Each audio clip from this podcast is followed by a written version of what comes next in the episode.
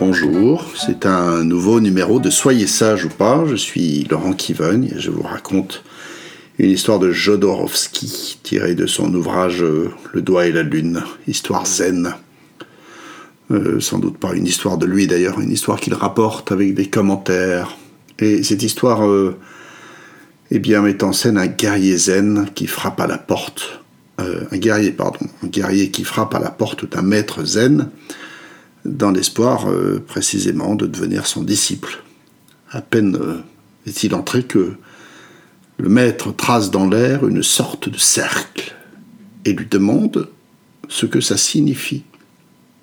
Comment le saurais-je? Répond le guerrier. Je suis ignorant et je voudrais devenir votre disciple. Comment puis-je comprendre si vite les signes mystérieux que vous tracez dans l'air? Entre et ferme la porte, répond le maître. Tu peux devenir mon élève. Voilà, alors, euh, vous connaissez la chanson, mettez sur pause. Je sais que plein de vous me, confient que ils ne le font pas. ils se disent qu'ils ne le font pas, ils sont trop curieux de, de ce que j'ai envie de dire. Moi, je suis curieux de ce que vous pensez vous. Et ce serait bien que vous soyez aussi curieux de ce que vous pensez vous, plutôt que de ce que je pense moi, qui n'a somme toute qu'une importance relative. Euh, Jodorowsky qui raconte cette histoire, lui, il pense que, euh, ben, euh, enfin, je ne sais pas ce qu'il pense, mais il affirme que seul celui qui ne croit pas déjà peut, peut apprendre. Et que cette, cette histoire illustre finalement le bon nouvel élève. Voilà, une vieille leçon, mais, mais peut-être pouvons-nous dire que cet élève-là n'est pas si débutant.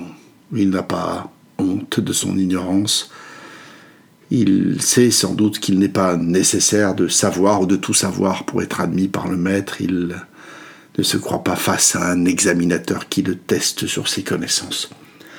Autant, justement, de connaissances qui ne sont pas à la portée du premier venu, mais au contraire, qui sont le signe d'un chemin parcouru. Il me semble que même un maître accompli pourrait avoir cette réponse.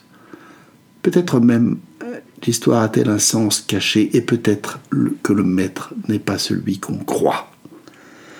Ceci évoque pour moi l'époqué, la suspension du jugement phénoménologique, hein, c'est un mot grec, ou dit plus simplement la posture qui consiste à ne pas savoir. Euh, c'est pour tout thérapeute et pour plus généralement pour toute personne qui prétend en écouter une autre une chose importante. Comment prétendre écouter quand on croit savoir à l'avance ce que l'autre dit avant qu'il n'ait déployé complètement sa pensée? Voilà, c'est la fin de ce numéro.